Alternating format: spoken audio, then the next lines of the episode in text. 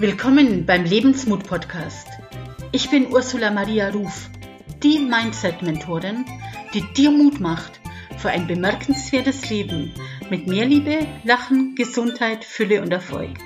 Los geht's, lass dir Mut machen, denn aufgeben ist keine Option. Hallo und herzlich willkommen zur neuen Podcast-Folge. Und heute starte ich gleich mit einer Frage. Wusstest du, dass in Deutschland circa 480.000 Jugendliche zwischen 10 und 20 Jahren ihre Eltern pflegen? Die Dunkelziffer in dem Bereich ist sehr, sehr hoch, weil die Kinder sich meistens nicht trauen, sich zu outen. Ich vermute mal, es ist ihnen peinlich, in dem Alter zwischen 10 und 20 dann in der Schule zu sagen, hallo, ich kann nicht mit dir die Zeit verbringen, weil ich muss für meine Eltern da sein. Ich möchte dir heute Michelle Baron vorstellen. Ihre Mutter ist an Lungenkrebs erkrankt, als Michelle zehn Jahre alt war. Michelle hat neben der Schule damals ihre Mutter betreut, bis letztes Jahr im Oktober, als die Mutter leider verstorben. Und Michelle ist heute im Interview und wird uns erzählen, was das mit ihr und ja auch mit der Beziehung natürlich zu ihrer Mutter und die ganze Pubertät hat sie ja mit diesem Thema verbracht, was das mit ihr gemacht hat. Das wird sie uns heute erzählen. Herzlich willkommen, liebe Michelle.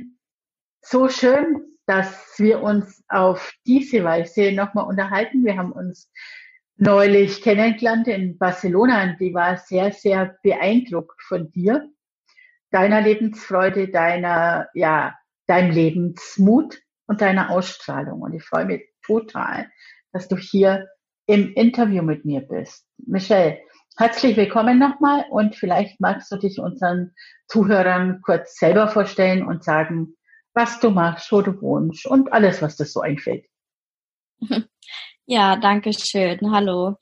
Äh, also ich bin die Michelle, bin 21 Jahre alt und äh, bin vor einem Jahr zu Hause bei meiner Mutter damals noch ausgezogen, wohne seit einem Jahr mit meinem Freund in Ludwigshafen und studiere hier ähm, soziale Arbeit und ja, das ist so mein Stand jetzt gerade. Ähm, darf ich direkt mal auf deine Geschichte eingehen? Ja, gerne. Wenn irgendwas ist, was du nicht beantworten willst, wenn es zu tief wird, dann sag's einfach, also alles gut. Ja. Aber meine Frage an dich ist, also du warst, also ja, wie ist deine Kindheit und Jugend verlaufen? Also du bist Einzelkind? Ja, genau.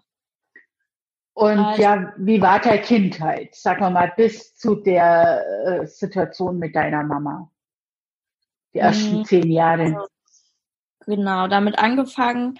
Meine Eltern haben sich getrennt, da war ich ähm, vier und wurde fünf. Also ähm, habe die meiste Zeit bei meiner Mama gelebt, war auch viel bei meinem Papa, der hatte immer sehr drauf geachtet, aber war halt trotzdem ein Trennungskind.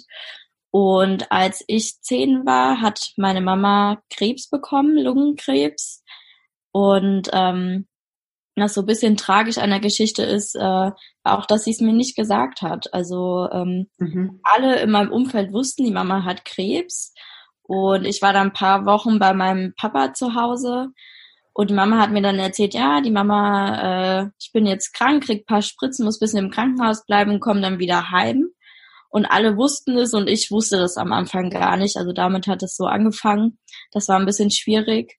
Ähm, und ja, vor allem dadurch, dass halt jeder in meinem Umfeld davon wusste, wie es halt mhm. kommen musste. Eine Cousine hat sich dann verplappert, wo das dann alles schon ein Jahr her war, sage ich mal. Und hat sich verplappert. Und dann wusste ich, und das also total Verrückte ist, zwei Wochen vorher, da hatte ich bei meiner Mama im Bett geschlafen und äh, habe sie gefragt, keine Ahnung, wie ich drauf gekommen bin. Mein Opa ist halt auch an Krebs erkrankt gewesen und gestorben und habe meine Mama ganz direkt gefragt, Mama, hast du Krebs? Zwei Wochen vorher Und meine Mama hat ganz komisch reagiert und war so, was? Also wie kommst du denn darauf? Und mm, nein. Und so ganz, ähm, mhm. ja, wollte mich quasi davor hüten, die wollte mich beschützen. Im Nachhinein kann ich das auch ein bisschen eher verstehen. Aber dann in dem Moment, wo das dann raus war, ich das von meiner Cousine erfahren habe, war ich halt sehr sauer gewesen und sehr traurig und enttäuscht, dass sie mir das nicht anvertraut hat. Ähm, ja, das war so, ich sag mal so der Einstieg. Und ich habe halt gemerkt, also meine Mama war halt dann sehr schwach. Wenn jemand erkältet war, konnte sie sich schnell anstecken und lag dann direkt flach.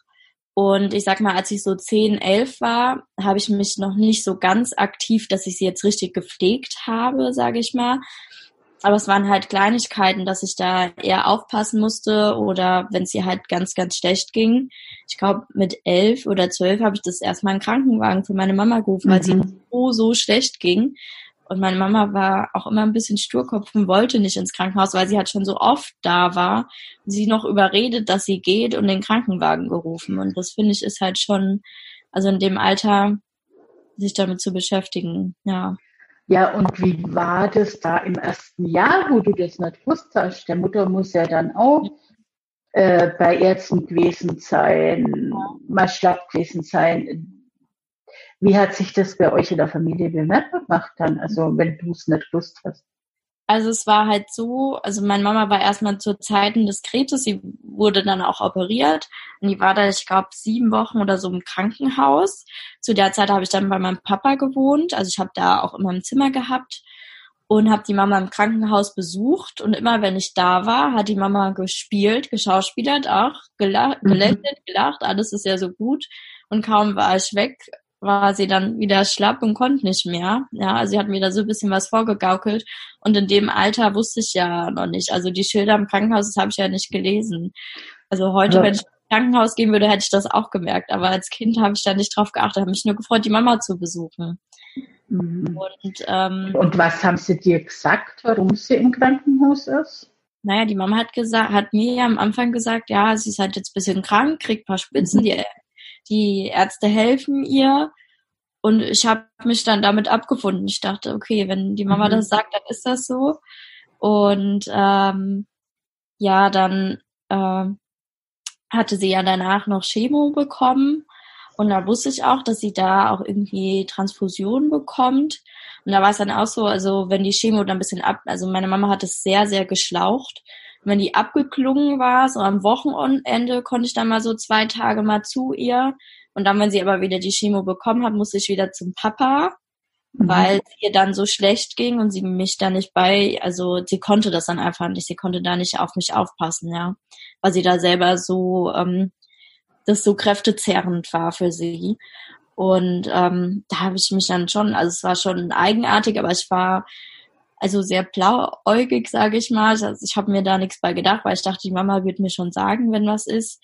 Und war halt einfach immer froh, wenn ich bei meiner Mama sein konnte, weil ich natürlich gemerkt habe, da ist was und war halt einfach froh, wenn ich da mit ihr kuscheln konnte, mit ihr lachen konnte. Und mhm. das war dann, das war immer ganz gut gewesen. Ja. Und dann kam der Tag X, als du von deiner Cousine das erfahren hast. Ja, genau. Was war dann? Ja. Okay. Ja. Ah. Was war dann? Wie ging es dir damit und wie war, ist das im Verhältnis zu deiner Mama dann gewesen? Was hast du ihr gesagt?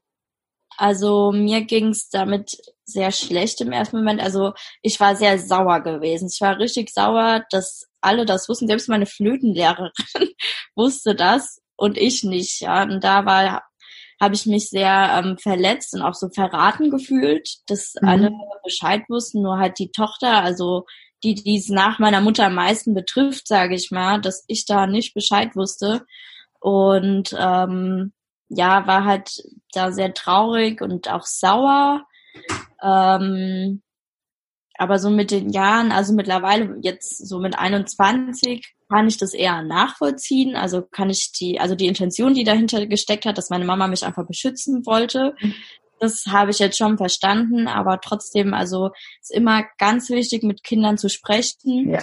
Und ähm, vor allem, was halt sehr gut war, dann ab dem Zeitpunkt, wo ich Bescheid wusste, kam dann äh, ein Verein ins Spiel, Flüsterpost e.V., ähm, für Kinder äh, von krebskranken Eltern, die mich dann aufgeklärt haben. Also es sind Pädagogen ja. und die haben dann mit einem gesprochen, weil es halt ganz wichtig Kindern auch ähm, klar zu machen, du bist nicht schuld am Krebs, ja, weil manche, gerade kleine Kinder, die denken dann, oh, ich habe mich mit Mama gestritten, jetzt geht's ihr schlecht und beziehen das dann auf sich, ja. Oder auch an Krebs muss man nicht sterben. Man kann an Krebs sterben, aber man muss nicht sterben. Und lauter so Sachen. Oder Chemotherapie, Strahlentherapie, mhm. das haben die mir alles äh, kindgerecht erklärt, weil ich hatte ja vorher keinen blassen Dunst, was das denn alles ist. Und ähm, das war halt sehr, sehr gut gewesen. Mit denen war ich auch ganz regelmäßig im Kontakt. Und es hat mir sehr geholfen, da noch ähm, jemanden zu haben. Mhm. Und auch manchmal, um in den Dialog mit Mama zu gehen, war das halt auch ganz gut, da nochmal so eine neutrale Instanz quasi dabei mhm. zu haben. Gerade das Thema, also was zu dem Zeitpunkt gar schwierig war, dass Mama mir da nicht Bescheid gesagt hat, nicht mit mir drüber gesprochen hat. Und dafür war das wirklich sehr, sehr, sehr gut gewesen. Ich bin auch heute noch in Kontakt mit denen. Also die mhm. Mama war ganz äh, eng verwurzelt mit der Flüsterpost gewesen oder ich jetzt noch immer. Ja. Okay, also das hat deine Mutter initiiert, dass du da in Kontakt kommen bist. Papa oder? tatsächlich. Also mein Papa hatte schon, als er dann von der Mama erfahren hat mit Krebs, mit denen Kontakt aufgenommen. Aber die Mama war ja die Erkrankte und deswegen lag es mhm. in Mama, Mamas Entscheidung, mir Bescheid zu sagen oder nicht. Aber als ich dann Bescheid wusste, hat mein Papa dann relativ schnell nochmal Kontakt zu denen aufgenommen und das dann angeleiert, dass ich dann äh, da das erste Treffen mit denen hatte. Und es war dann, wie gesagt, es war dann so gut gewesen und auch ähm, so auf, auf so einer Vertrauensbasis, dass wir das dann ganz, ganz lang fortgeführt haben. Ja. Okay, die haben also dich dann betreut, wenn du irgendwelche Probleme hattest, konntest dahin. Genau, also und dich im Prinzip austauschen. Ja, ja, genau. Aber was die Pflege betrifft und so weiter, da haben die dich ja nicht unterstützt. Nee, also ich sag mal, da war das auch noch nicht so extrem. Da waren das eher Kleinigkeiten. Und es wurde dann mit den Jahren immer mehr. Also ich habe das selber auch gar nicht gemerkt, muss ich mhm. jetzt sagen. Also dann, meine Mama wollte halt dann unbedingt noch einen Hund. Und dann als 16-Jährige, was soll ich sagen, dann die Mama wollte es, hat es halt durchgesetzt, oder 15 war ich, glaube ich. Ähm, so, dann hatten wir den Hund und im ersten Jahr ging das, ist es gut gelaufen. Die Mama war gezwungen rauszugehen. Sie hat sich sonst immer Ängste gehabt rauszugehen, war gezwungen durch den Hund und es hat ihr sehr gut getan. Für ihre Lunge zu laufen ist das Beste, was man machen kann. So, dann wurde sie aber immer kränker und konnte nicht mehr gehen. Dann hat es so schleichend angefangen, dass ich dann auch vor der Schule ab und zu, dann bin ich immer vor der Schule, dann bin ich alle Runden gelaufen, so dass ich dann auf einmal auch einen Hund hatte, den ich ja jetzt nach Mamas Hund ja tatsächlich habe, also der wohnt jetzt bei mir und meinem Freund. Ähm, das war so eine Sache. Oder dann, dann hier mal einkaufen gehen, mhm. dann dann abends, also es hat so ein schleichender Prozess, dann kochen ging ja bei der Mama auch nicht mehr so gut. Dann habe ich noch gekocht. Und ähm, ja, aber das konntest du ja als Kind alles nicht. Also wer hat dir Kochen gelernt und zeigt? Ja, ich weiß es gar nicht so genau. Ich glaube, ich habe auch viel äh, durch meinen Freund, die hatten so immer so äh, Essenspakete mit Rezepten. Ich will jetzt keine Werbung machen. äh, und darüber habe ich, glaube ich, das auch so ein bisschen gelernt, aber ähm, ja, ich weiß auch nicht genau, wie ich kochen gelernt habe, aber ich musste dann ja irgendwie auch was machen und dann habe ich das so übernommen, weil die Mama das dann auch nicht mehr konnte. Und ähm, es war aber einfach ein schleichender Prozess. Also es war nicht so, dass es so einen Tag X gibt und ab jetzt habe ich die Mama gepflegt, sondern es war ähm, ganz schleichend, dass ich mal die Aufgabe noch übernommen, die Aufgabe noch übernommen. Und wir hatten auch, ich glaube, relativ von Anfang an, als die Mama mit der Chemo durch war, also ein Haushaltsdienst, der halt Haushaltssachen so ein bisschen macht. Der kam, ich weiß gerade gar nicht mehr, am Anfang ist schon so lange her. Ich glaube, am Anfang kam der eins, zweimal die Woche halt einfach, um halt zu putzen und sowas. Ähm, und dann erst ähm, 2017 war das. Da ging es der Mama dann Schlag auf Schlag nochmal ähm, wesentlich schlechter. Da hatte sie auch nochmal eine OP gehabt. Und dann kam halt auch ein Pflegedienst. Mhm. Äh, aber der kam am Anfang kam der, glaube ich, auch nur, ich glaube, der kam erst dreimal die Woche.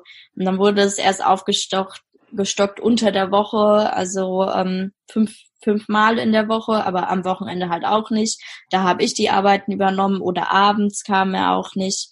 Und so, ähm, ja, hat sich das so eingeschlichen, mhm. habe ich jetzt schon ein paar Mal mhm. gesagt, aber es war wirklich so ganz langsam und ähm, ich habe das auch gar nicht bemerkt. Also ich habe ja mhm. äh, ja 2019 äh, kam eine Doku über die Mama und mich raus, wenn Kinder ihre Eltern pflegen. Und als ich mit denen 2000, Ende 2018 gesprochen haben, äh, die sind über Flüsterpost auf mich aufmerksam geworden und haben halt einfach mal mit mir telefoniert. Und ich war da erst ganz verwirrt gewesen. Ich dachte so, hä, ich, äh, ich pflege meine Mama doch gar nicht. Und dann habe ich mit denen telefoniert und so gesprochen. Und dann, also erst 2018, Ende 2018 ist mir klar geworden, ich pflege meine Mama. Das ist Pflege, was ich hier mache. Mir war das mhm. tatsächlich vorher nicht bewusst, mhm. dass, also, dass man das wirklich Pflege nennen kann. Das habe ich gar nicht so gesehen. Mhm. Also du warst halt für deine Mama rund um die Uhr da, im Grunde genommen. Ja. Wie war das dann in der Schule? Ich meine, du musstest ja trotzdem in Schule gehen. Hast du das deinen Klassenkameradinnen, deinen Freundinnen erzählt oder wie darf ich mir das vorstellen? Ja, also ich sag mal am Anfang, als ich noch, ähm, ich war erst auf der Realschule und dann auf der ähm, weiterführenden Schule, also auf dem Oberstufengymnasium, mhm. habe da mein Abi gemacht.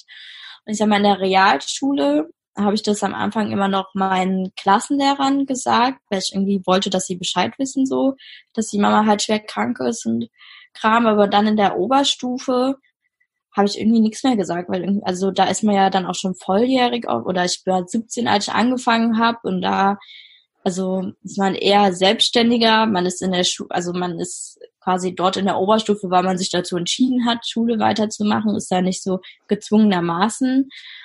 Und ähm, ich sag mal so ein paar enge Freunde, so, weiß nicht, mhm. zwei, drei Freunde oder eine Handvoll, sage ich mal, die wussten schon so, dass da was ist. Aber tatsächlich, als dann ähm, die Doku rauskam, haben mich ganz viele angeschrieben und waren ganz, also, oh, Michelle, wir wussten ja gar nicht, dass es also so viel ist und so extrem, weil ich halt dann nicht so drüber gesprochen habe, weil ich also da jetzt auch, ich sag mal, keinen Anlass irgendwie gesehen habe, äh, darüber zu sprechen. Und ich sag mal, es war halt insofern anstrengend, weil ähm, also damit angefangen, da morgens muss ich dann erstmal mit dem Hund Gassi gehen. Dann je nachdem habe ich noch Frühstück gemacht. Also ich habe, ähm, Mama hat Porridge ganz gut vertragen. Da habe ich halt extra noch Porridge gemacht äh, für die Mama mit. Wenn ich für mich vielleicht nichts mehr, nichts gemacht hätte und schnell losgegangen wäre, muss ich aber noch für die Mama was machen und habe ihr noch einen Tee gemacht. Und weil gerade morgens ging es meiner Mama immer sehr schlecht das war halt das eine und dann mittags, wenn man heimkommt, muss man dann erstmal noch kochen und dann mhm. wieder raus und dann eventuell nochmal einkaufen oder ach, ich bin ganz, ganz oft für die Mama zur Apotheke gegangen, weil sie dann immer doch noch was vergessen hat. Also es gab Wochen, da war ich drei, vier Mal in der Apotheke. Ähm, so Sachen, ja.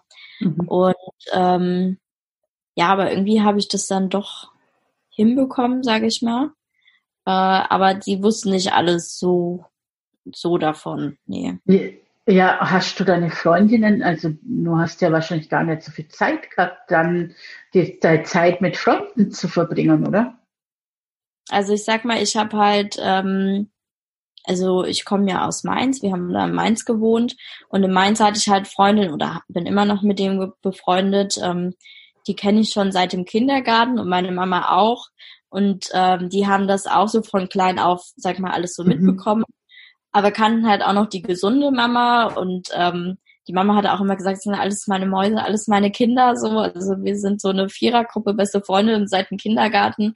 Und die, ähm, also die habe ich, die haben halt auch um die Ecke gewohnt. Mhm. Äh, die konnte ich schon noch äh, ziemlich äh, regelmäßig sehen, aber es war jetzt zum Beispiel so, wenn, ähm, wenn wir jetzt bei mir einen Filmabend gemacht haben, dann habe ich eigentlich dann, also dann konnte man damit rechnen, dass zwei, dreimal wir unterbrechen müssen, weil die Mama ruft, weil sie was braucht.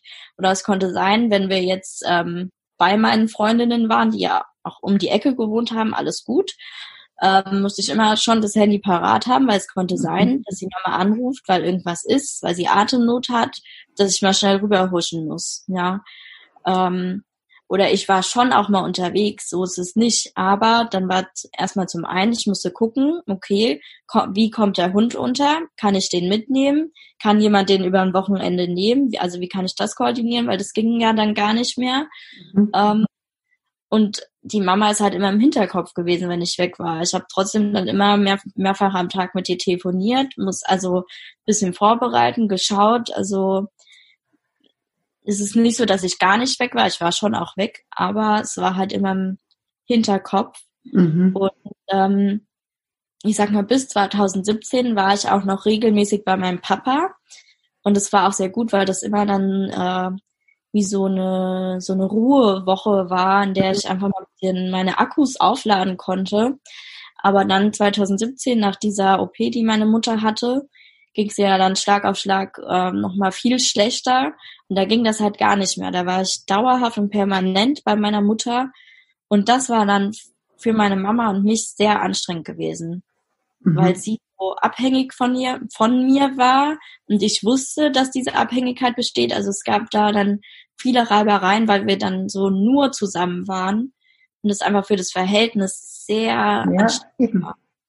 Also ich meine, ist ja verkehrte Welt. Irgendwo hast du die, die Mutterpflichten in Anführungszeichen erfüllt und sie ist zum Kind. Also was macht das in dem Verhältnis zu deiner Mama mit dir? Sehr, ja, es war sehr, sehr äh, angespannt, weil manchmal ähm, meine Mama war dann so, wenn ich dann irgendwas gesagt habe manchmal und ihr das nicht gepasst hat, dann hat sie gesagt, oh, wie redest du denn mit mir? Ich bin die Mutter, hab ein bisschen mehr Respekt und keine Ahnung. Mhm. Und manchmal, ich habe es nicht gesagt, aber im Kopf dachte ich, dann verhalte ich doch bitte auch wie eine Mutter. Also dadurch, dass sie dann so abhängig war, war es sehr schwierig, weil dann dieser Rollentausch ähm, schon da war, auf jeden Fall. Ähm, aber es ist natürlich trotzdem noch Mutter, also trotzdem war ja sie noch die Mutter und nicht das Kind. Also es, ähm, es war wirklich sehr, sehr schwierig. Und da ähm, hatten wir auch so manches Gespräch, wo dann die Flüsterpost wieder als ähm, neutrale Instanz dabei war. äh, ja, aber es wurde erst, ähm, es wurde erst wieder entspannt, das Verhältnis zwischen uns, als ich tatsächlich, als ich ausgezogen bin. Mhm, kann ich mir vorstellen. Weil dann einfach dieser räumliche Abstand war und ich, wenn ich da war, also klar habe ich dann schon auch Aufgaben übernommen, keine Sache. Also wenn ich da war, dann habe ich mich trotzdem rund um, äh, um Hund, auch immer der Hund, aber es ist halt trotzdem, ein Hund ist halt wie ein kleines Kind, um den man sich jemand kümmern muss, ja. Also hast du schon zwei kleine Kinder gehabt, der Mama und ein Hund. Ja, schon, stimmt eigentlich, ja. ja. Wenn man so sieht, äh, habe halt da dann natürlich schon Aufgaben für sie übernommen, aber war trotzdem schon auch eher Besucher. Und ähm, also das hat das Verhältnis sehr, ähm, sehr entlastet, kann man so sagen. Ähm, hat uns beiden gut getan, auch wenn die Mama das am Anfang nicht so gesehen hat. Also die Mama, die war da, die hat da auch sehr penetrant auf mich eingeredet, ob ich das ja wirklich machen will und keine Ahnung. Ich kann sie doch nicht im Stich lassen. So, also sie hat mir da auch teilweise ganz schön ins Gewissen geredet, was so weil sie Angst hatte. Ich kann es halt schon nachvollziehen. Sie hatte halt Angst davor, weil die Situation, dann allein zu leben, ähm, hat ihr einfach Angst gemacht. Dann musste sie auch umziehen, weil wir waren in einer Wohnung, die war relativ groß und in der Wohnung gab es Treppenstufen. Die Mama konnte ja gar keine Treppen mehr laufen. Der auch Sauerstoff gehabt und alles. Und ähm, oder was ich mal dazu sagen kann, also meine Mama hatte halt ein Lungenvolumen von 20 Prozent. Das muss man oh, halt okay. Das ist halt sehr, sehr wenig. Ja. Und ähm, deswegen, wir hatten da in der Wohnung Treppen gehabt und so, das war total blödsinnig. Also die mhm. konnte da gar nicht mehr da hoch und haben auch im ersten Stock gewohnt. Das war dann auch immer ganz eine Riesenhürde für sie rauszukommen. Und nachdem ich dann ausgezogen bin, ich hatte dann auch, ich hatte zwei Auszüge auf einmal. Eine Woche bin ich ausgezogen, die nächste Woche ging direkt der Umzug ähm, meiner Mama los. Da habe ich natürlich auch geholfen und mhm. ähm, sie ist dann aber in eine behindertengerechte Wohnung oder barrierefreie Wohnung, das ist besser, ähm, eingezogen, wo es einen Aufzug gab, wo das Bad ja. ohne Schwelle war. Und das war viel besser gewesen, weil dann konnte sie auf einmal auch selbstständig mit dem Rollator und Sauerstoff rausgehen, weil es gab ja kein, äh, keine Treppenstufen mehr. Ähm, aber natürlich hatte ihr das schon Angst gemacht, dann alleine zu wohnen. Aber dann kam der Pflegedienst, da haben wir das so geregelt, dass der Pflegedienst halt morgens und abends, weil sie hat auch mhm. abends jemanden gebraucht, der ihr nochmal hilft mit dem Umziehen und so Sachen. Mhm. Ähm, und da kam dann der Pflegedienst und am Wochenende auch. Und da habe ich mir im Nachhinein gedacht, warum haben wir das denn nicht direkt so gemacht? Der Pflegedienst hätte doch auch, als ich schon da, als ich noch da war, abends kommen können. Aber ähm, irgendwie, ich weiß nicht, ob wir uns da einfach keine Gedanken drüber gemacht haben. Oder die Pflegedienste sind auch alle so chronisch überarbeitet, wenn man da mal so ein bisschen mitbekommen hat, teilweise und dann auch Mitleid gehabt, aber da echt keine falsche Scheu, wenn man Hilfe annehmen kann, immer annehmen. Da habe ich mich total geärgert, dass wir das nicht früher gemacht haben. Und es hat euch keiner darauf aufmerksam gemacht, kein Arzt, keine Lehrerin, niemand war da, der euch gesagt hat, oder, die Flüsterpost, die gesagt hat, ihr habt da die Möglichkeit, sucht euch Hilfe, holt euch Hilfe.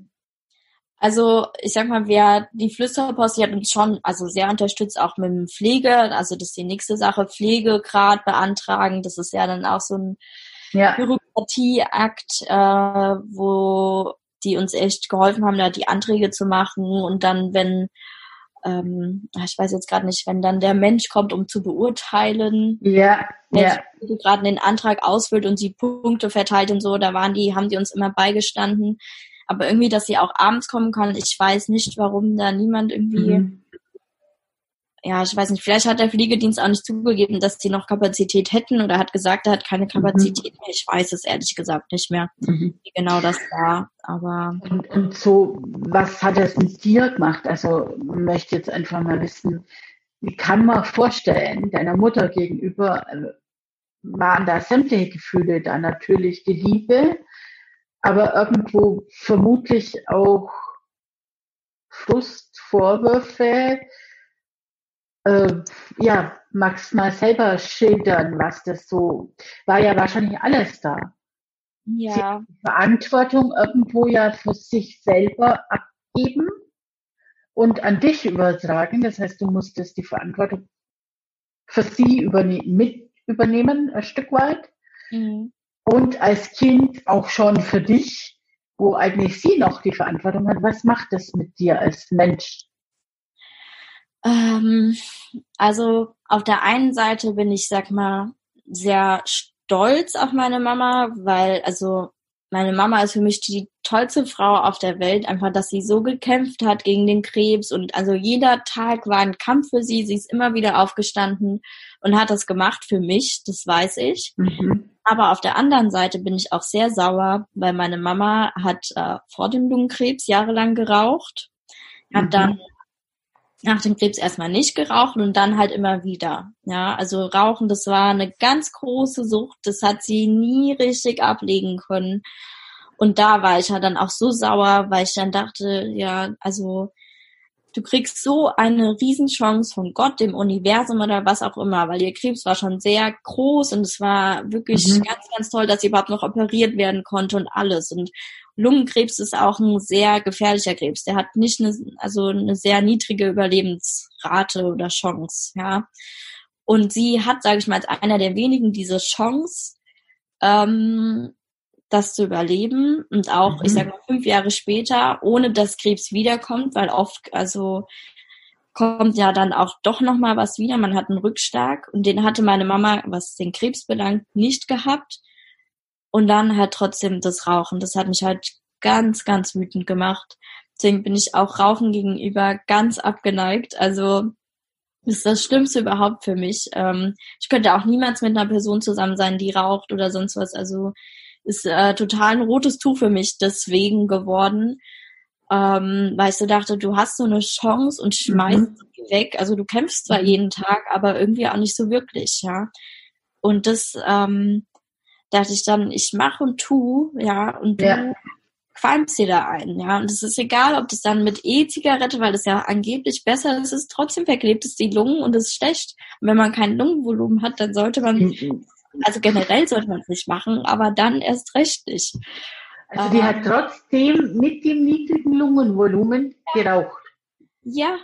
Das muss man ja erst mal schaffen. Ja, wirklich. Das muss man erstmal schaffen. Aber ihre Sucht war so groß, sie hat es nicht geschafft, aufzuhören. Wahnsinn. Mhm. Ja, also es muss man, also ist wirklich. Und es gab dann mit Sicherheit auch Streit bei euch deswegen, oder? Ohne ja, Ende. sehr viel Streit gab es deswegen. Ich habe immer wieder, Mama, hör doch bitte auf, hör doch bitte auf. Und ich habe auch geweint und alles, weil das ganz schlimm für mich war, das dann zu sehen. Und die Mama dann immer, ja, ich versuch's ja, ich versuch's ja, aber ja, versuchen ist halt 50 Prozent, dass man es nicht macht. Man muss es tun. Ne? Genau. Ja, und das hat sie halt leider, also sie hat immer mal dann wieder, dann hat sie mal nicht geraucht, aber dann immer irgendeinen Vorwand gab es dann immer, warum man jetzt wieder anfangen muss. Und deswegen, also die ist da nie richtig losgekommen vom Rauchen. Sie hat immer gesagt, ja, ähm, dass ihr Leben sich ja so verändert hat und das ist so das Einzige, was ihr aus ihrem alten Leben geblieben ist. Und da dachte ich mir auch, na toll, also was ist das denn für eine Begründung? Ja, das Einzige, was, also, ja, das war halt ein ganz schwieriges Thema. Da haben wir auch ganz viel Streit gehabt, deswegen. Rauchen, ja. Ja, ja. Das kann ich mir gut vorstellen, weil äh, ja, ich habe da ähnliche Geschichte. Aber das gehört jetzt nicht dazu. Ähm, ja, und letztes Jahr oder im März bist du auszogen, aber da gehört ja eigentlich dazu, dass du vorher, irgendwann hat sich dein Leben geändert, mhm. weil du jemanden kennengelernt hast, oder? Genau, ja. Magst du da ein bisschen drüber erzählen, wie das passiert ist, weil du bist ja so viel nicht rausgekommen, denkt euch mal. Du warst nur in der Schule oder wie habt ihr euch kennengelernt oder wie ja, ist das? Wie hat sich dein Leben geändert? Genau. Also ich war 17 und hatte äh, über ein Jugendzeltlager eine äh, Freundin kennengelernt, die in Hamburg gewohnt hat. Mhm. Und dann habe ich die über Ostern, äh, habe ich dann geschafft. Den Hund habe ich unterbekommen gehabt und bin dann äh, zu meiner Freundin nach Hamburg gefahren. Und da äh, waren wir dann zusammen auf einer Feier, auf einer Geburtstagsfeier von einer Freundin von ihr. Ähm, ja, und da, wie der Zufall will, habe ich meinen Freund Marvin kennengelernt. Und ähm, ja, da war direkt eine Verbindung. Wir haben uns dann, während ich über Ostern in Hamburg war, nochmal getroffen. Und dann ähm, ja, haben wir gesagt, okay, wir können uns aber, also das kann nichts werden, weil ich wohne in Mainz, du in Hamburg. Erst zu dem Zeitpunkt stand, äh, war er dann kurz vorm Abi und es stand fest, dass er nach dem Abi noch, äh, ich glaube, damals hieß es sogar noch ein Jahr nach Neuseeland Work and Travel machen will. Also es war so, oh, okay. das kann echt nichts werden. Und dann haben wir aber dann trotzdem haben wir so geschrieben und konnten irgendwie nicht aufhören, ich sag mal, im Kontakt zu sein. Da hat er das ganz schlau gemacht. Er hat Großeltern äh, in Heidelberg, was in der Nähe von Mainz ist. Und ähm, hat dann gesagt, ja, also er fährt runter nach Heidelberg zu seinen Großeltern, damit er da konzentrierter lernen kann, weil da nicht so viel Ablenkung ist. Hat also dann vormittags gelernt und dann nachmittags, wenn die Schule fertig war bei mir, kam er dann zu mir rübergefahren, jeden Tag eine Stunde äh, kam er dann zu mir gefahren und hat mich dann besucht. Und oh, das war dann keine, keine Ablenkung. Genau, ja, so ungefähr. Also so hat er seinen Eltern verkauft, sagen wir es mal so. Aha, okay, ich komme mit. Ja, und spätestens dann war klar, okay, ähm, das, äh, das äh, ist mehr, also und dann sind wir zusammengekommen und ähm, durch Marvin habe ich auch seine Familie kennengelernt. Und es war halt für mich total spannend, weil ähm, die eine ganz, ich sag mal, ja, schon eine andere Lebenseinstellung haben. Da habe ich dann das erste Mal gehört, dass man das Wort nicht und nein, dass man äh, das mhm. in seinen Gedanken nicht benutzen soll. Ah, nicht benutzen soll, super.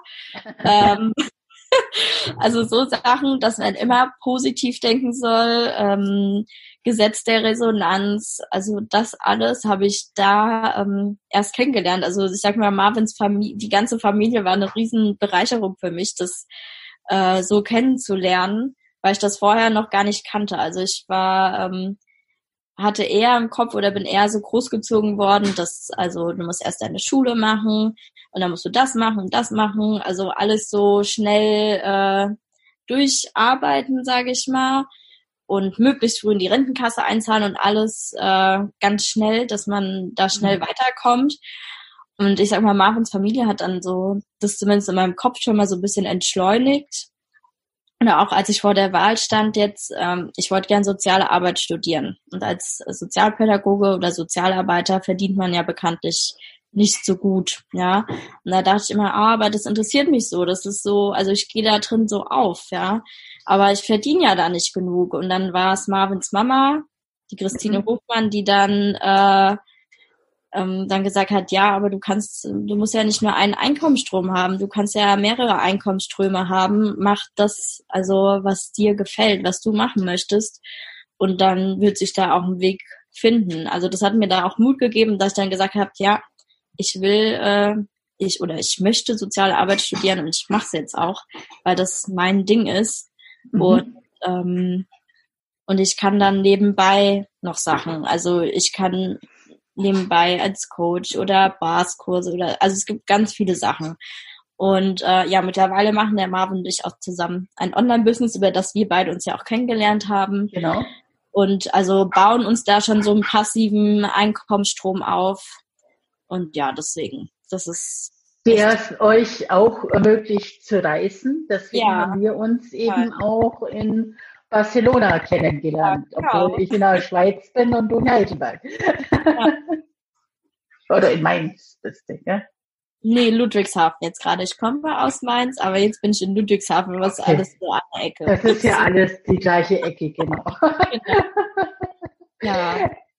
Ähm, Frage, Michelle. Wie gehst du mit deinem, also als Kind schon und jetzt mhm. auch, wie gehst du mit deinen Ängsten um? Das finde ich so spannend. Also du musst ja auch als Teenager total Angst gehabt haben, auch um dich, um deine Mama, was kommt, um die Zukunft. Wie gehst du damit um? Also du machst auf mich den Eindruck, als eine ganz zauberhafte, entspannte junge Frau, die das Leben lebt und genießt und keine Ängste hat.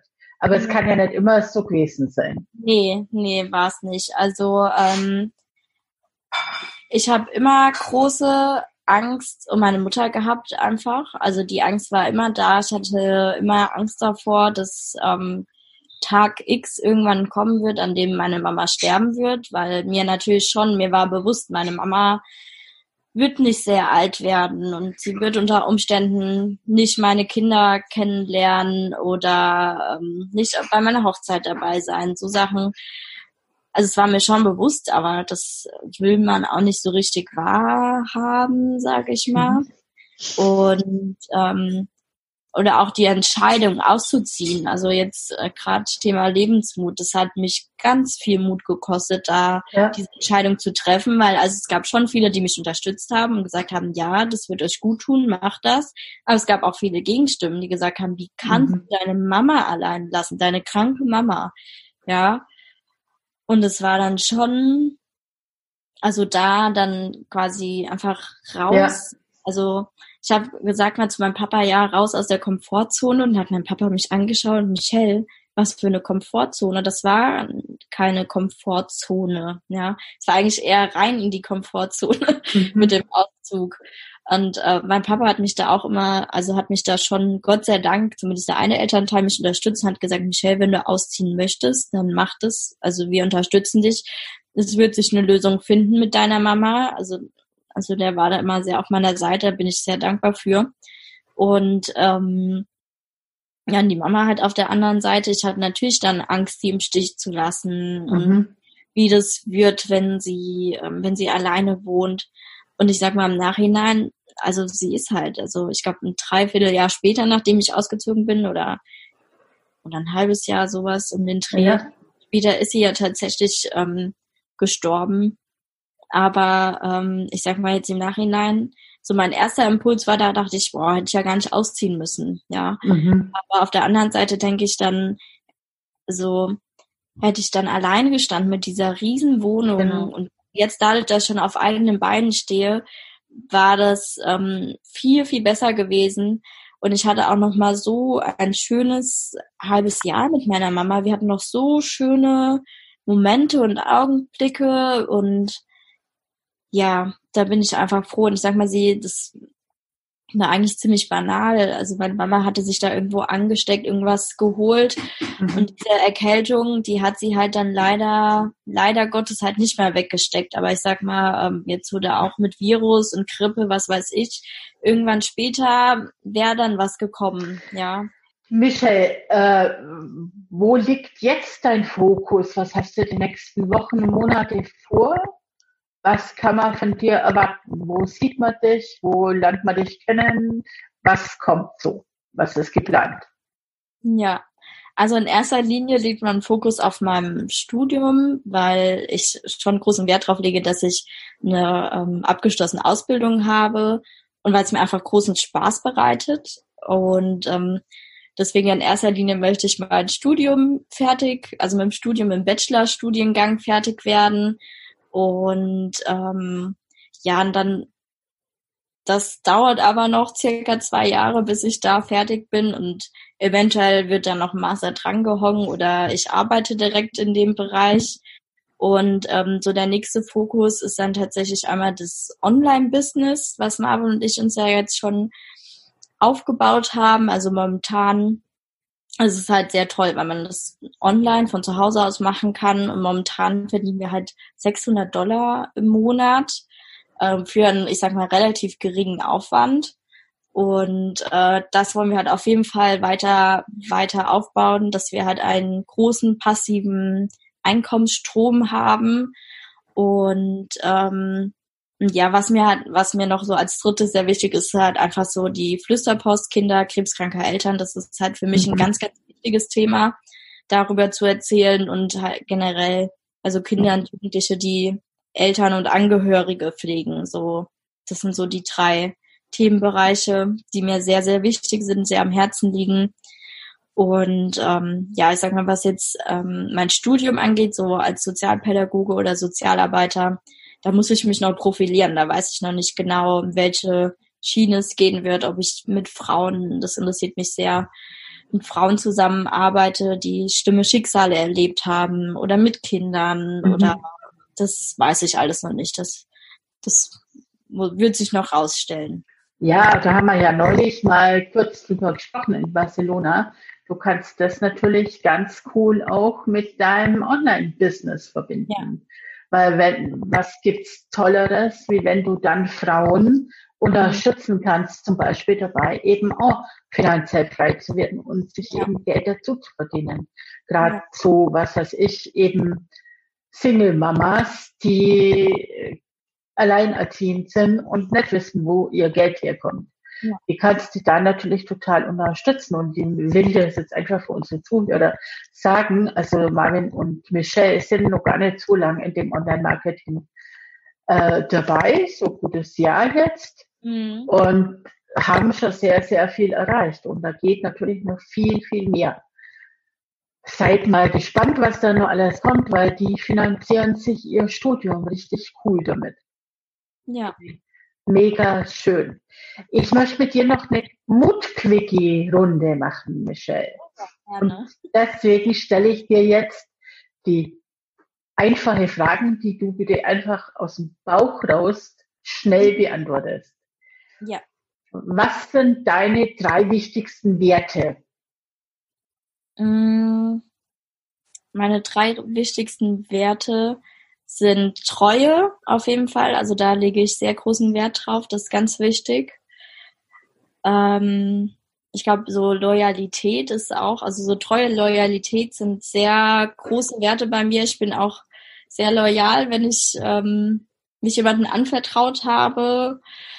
Und ähm, mm, so Empathie, also so die Liebe, Gefühlswelt, so das ist ganz wichtig. Ja. Was sind deine drei größten Stärken? Meine größten Stärken ähm, ist äh, auf jeden Fall auch Empathie oder dass ich, mir ist es sehr wichtig, dass es immer allen gut geht, da achte ich immer drauf. Ähm, bin aber trotzdem auch, ähm, wenn ich was vorhabe, auch zielstrebig. Also dann, wenn ich was erreichen will, dann kann ich ja, dann setze ich mich ran, dass ich es auch erreiche. Und ähm, ja, das sind so, waren es jetzt schon drei? Nee, oder? Eins fehlt nur, aber es ist dir erlassen. Ja. äh, Wenn es Baustellen bei dir gibt, also ich benutze nicht gern das Wort Schwächen, weil es sind keine Schwächen, mhm. aber wenn es Baustellen gibt bei dir, an welchen ja. Baustellen kannst du nur arbeiten, deiner Meinung nach? Auf jeden Fall. Ich kann noch viel geduldiger werden. Also ich merke das immer wieder äh, bei meinem Freund Marvin, der ist nämlich sehr, sehr geduldig und immer ganz tiefenentspannt. Und ähm, ich nicht. da können wir uns die Hand rein. Gedulder und äh, geduldiger und entspannter zu werden. Ähm, ja, das ist, glaube ich, so die größte Baustelle. Und äh, ansonsten, manchmal habe ich das, ähm, dass ich so innerlich so unruhig werde und nicht genau weiß, woher das so kommt.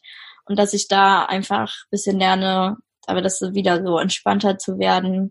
Ja ähm, ich sag mal, dann die Stimmen über den Kopf bisschen runterzufahren. Deswegen, ich werde mal schauen. Ich habe mir schon so ein paar Sachen aufgeschrieben, die vielleicht helfen könnten.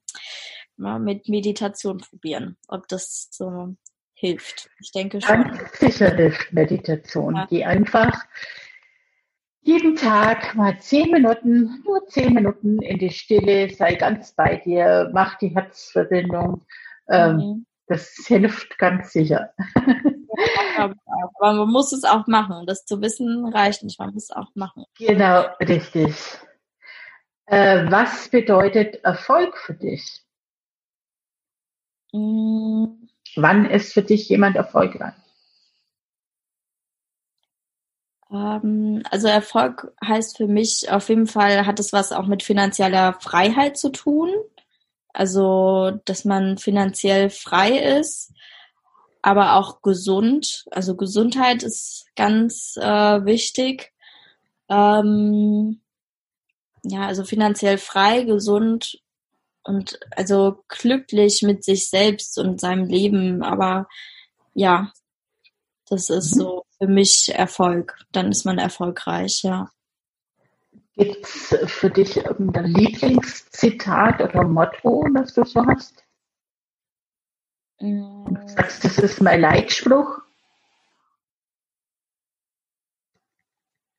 Ähm, was wäre, also was mich halt sehr stark begleitet hat, ist halt so dieses Was wäre, wenn. Das ist tatsächlich. Also mhm. Also es war gerade damals so die Entscheidung, mit Marvin zusammenzukommen mein Kopf hat mir gesagt, nein, auf keinen Fall, tu's nicht. Das ist also Fernbeziehung.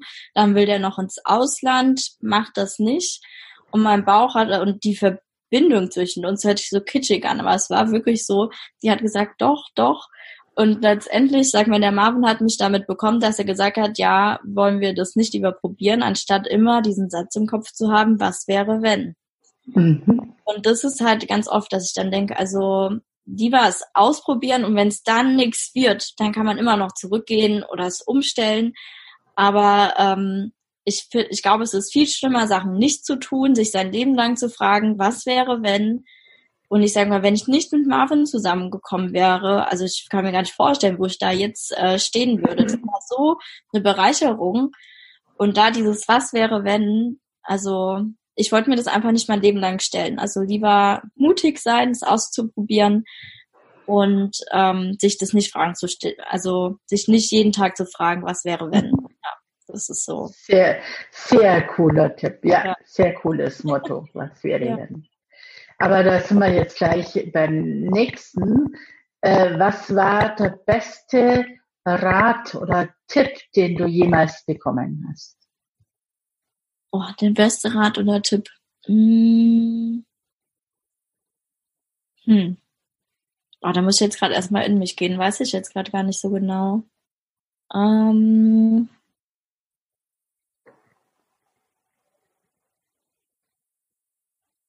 Hm. Der beste Rat oder Tipp? Also ich glaube, so die ähm, die besten Ratschläge, die bekomme ich immer so von meiner besten Freundin. Ähm, aber ich sag mal, ja, das war nicht so ein richtiger Ratschlag. Also, also es ist einfach gut zu wissen, immer jemanden zu haben, der dich auch gerade jetzt bei, bei diesem Was wäre, wenn, als ich mir, das, es passt jetzt so ein bisschen dazu, als ich mir da halt auf die Frage gestellt habe, was wäre, wenn, und da ist es halt immer gut, jemanden zu haben, dass man weiß, also jemand fängt mhm. auf, äh, diese Auffangperson zu haben. Aber jetzt so ein Ratschlag habe ich jetzt, also, wobei doch durch Marvins Familie, sage ich mal, also Gesetz der Resonanz, positiv denken, doch. Mhm. Ja, jetzt habe ich's. ich muss gerade erst mal in mich gehen, überlegen. Das ist, ähm, das war, glaube ich, so mit der bessere Ratschlag, den mhm. ich bekommen habe. Positive Gedanken. So, das bereichert mich sehr. Sehr schön. Gibt's ähm, oder hast du sowas wie ein Vorbild, wie du mal sein willst oder wie du sein könntest? Mhm. Und wenn ja, wer ist es? Ähm, also ich habe keine konkreten Personen, also ich habe so Eigenschaften, die ich im Kopf mhm. habe. Ich sag mal, mein größtes Vorbild wird trotzdem auch, ich sag mal, schon irgendwo meine Mutter sein, weil sie einfach so eine Kämpferin war. Ähm, also meine Mama hat immer, also, also jeder Tag war ja ein Kampf für sie, aber den sie immer mhm. aufgenommen und gewonnen hat, sage ich mal. Da bin ich sehr tief beeindruckt. Und ähm, ja, auch weil sie es einfach nicht leicht gehabt hatte und trotzdem so ein Stehaufmännchen war und trotzdem sehr lebensfroh und einfach eine tolle Person war. Das finde ich halt so beeindruckend, obwohl sie so schwere Schicksalsschläge hatte. Ähm, und einfach so die soziale Ader, die habe ich, glaube ich, auch von meiner Mama. Ähm, das finde ich halt, ähm, ist, sagen wir mal, ein großes Vorbild. Aber auf der anderen Seite halt nicht, ähm, meine Mama hat auch zugeneigt, also sie konnte nicht Nein sagen. Und das finde ich ist mhm. halt wichtig, auch zu sagen, so bis hierhin und nicht weiter. Ja. Und bis hierhin ist es jetzt gut für mich, tut es mir selber gut oder aber nicht weiter. Und das finde ich ist halt ganz wichtig, so dieses Nein sagen und auch diesen gesunden Egoismus, ja, den, das konnte meine Mama auch überhaupt nicht. Und das finde ich ist halt ganz, ganz wichtige Eigenschaft, dass man das kann und dass man das macht. Also das einfach einzufordern.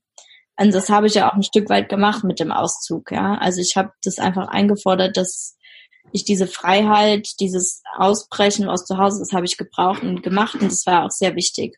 Wäre ich komplett wie die Mama gewesen, hätte ich das nämlich nicht gemacht und wäre mhm. vielleicht gegangen daran.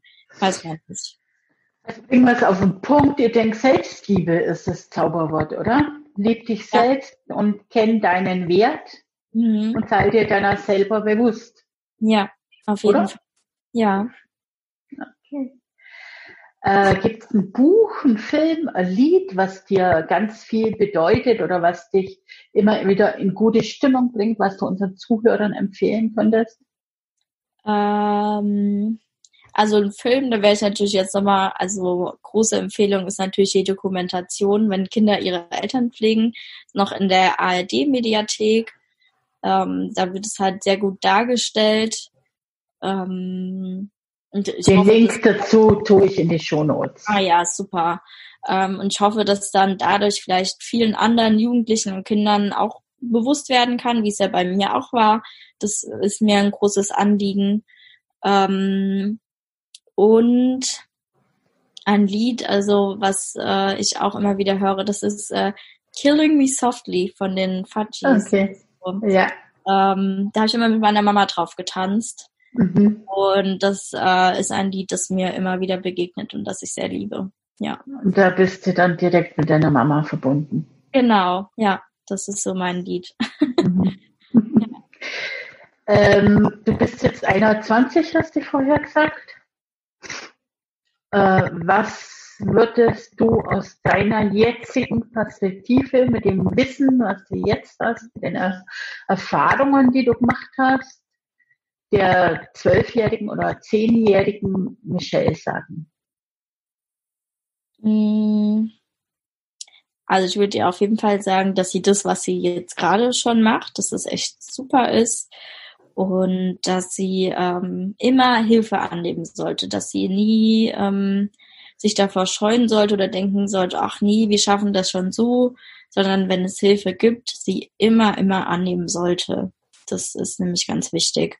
Da habe ich mir nämlich im Nachhinein oft gedacht, da hätte man noch Hilfe annehmen können, das aber dann nicht gemacht, weil man dachte, ach, wir kriegen das schon hin. Aber nein, das ist keine Stärke zu sagen, ach, wir kriegen das alles schon selber hin. Das ist eher die Stärke zu sagen, ja, wir brauchen Hilfe und wir nehmen diese Hilfe auch an, wir nehmen diese Hilfe in Anspruch. Das, ähm, ja. Sehr weise, sehr weise. ja. Ähm, Abschlussfrage. Bei dir ist da ja noch ganz lang hin mit 21. Aber wir denken jetzt mal weiter, äh, 100 Jahre später. Ja. Auch die Michelle ist von dieser Erde erstmal abgetreten. Mhm. Aber es gibt da so in Mainz ein Haus der Geschichte. Und in diesem Haus der Geschichte gibt es einzelne Räume und ein Raum erinnert an die Michelle Baron. Und da ist mhm. eine Gedenktafel in diesem Raum. Das sind ganz Bild, viele Bilder von Michelle und ihrem Leben und eine Gedenktafel. Okay. Was soll auf dieser Gedenktafel über die Michelle stehen? Uff, ähm, auf dieser Gedenktafel, das ist aber jetzt eine gute Frage. Ähm, also da sollte stehen, dass sie ähm, ihr Leben in vollen Zügen, also genutzt und ausgekostet hat. Ähm, viel um die Welt gereist ist, also das auch ähm, vielen Menschen geholfen hat. Das ist auch ganz wichtig.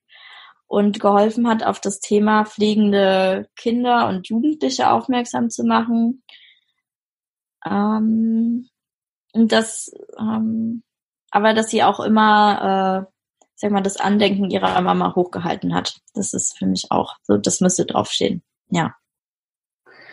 Sehr schön. Liebe Michelle, bin ja. sehr beeindruckt von dir, habe ich dir in Barcelona schon mal gesagt. Ja, danke schön.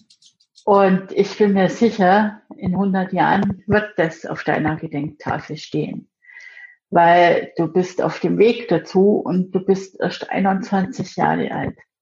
Und wie cool ist das dann in diesem Alter schon, ja, so weise zu sein. danke.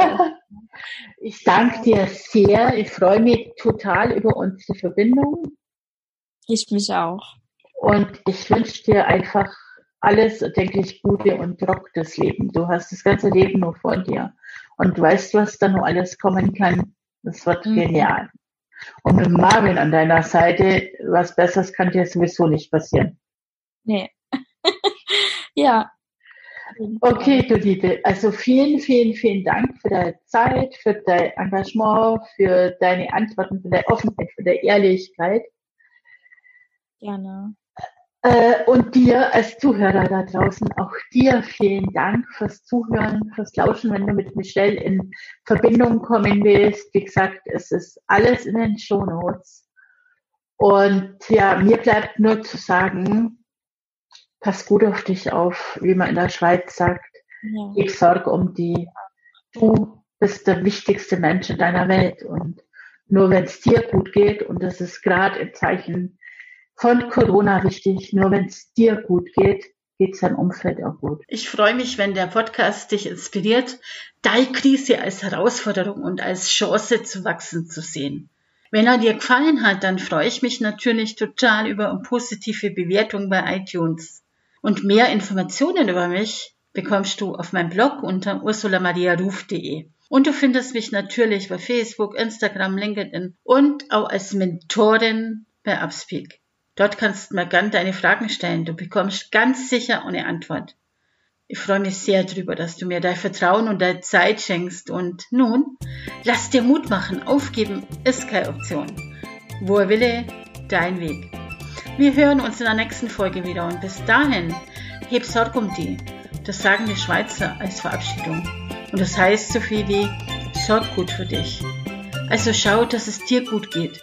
Denn du bist der wichtigste Mensch in deiner Welt. Und nur wenn es dir gut geht, geht es deinem Umfeld auch gut. Bis bald.